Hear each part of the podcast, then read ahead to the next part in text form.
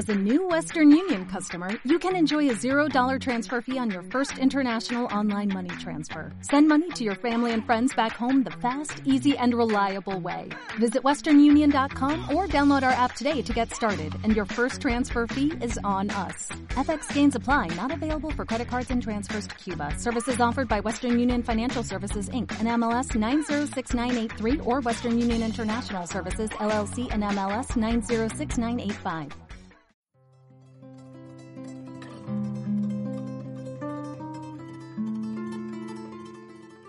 Una de las técnicas que los poetas usaban para componer sus canciones religiosas era volver a lo divino ciertas composiciones profanas.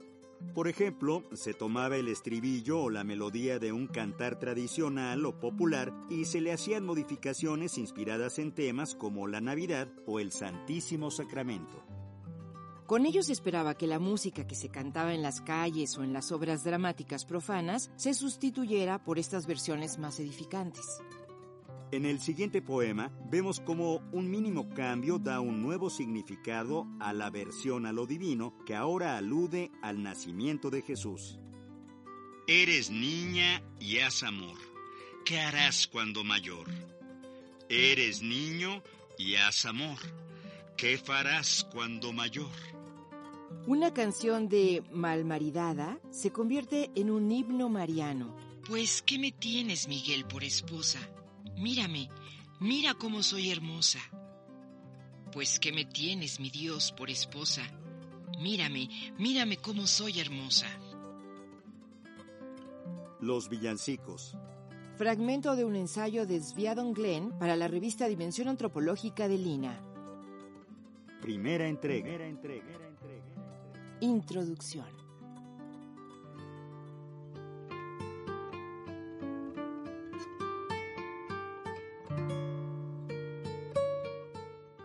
En el siglo XVII, los villancicos de negro se cantaban en los centros religiosos más importantes de la península ibérica y las colonias españolas. Sin embargo, han recibido poca atención por parte de los críticos modernos.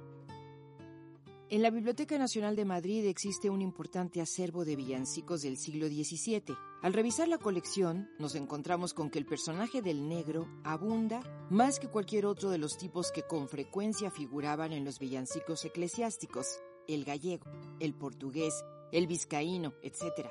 Lo que nos hace pensar que el negro era el personaje más popular.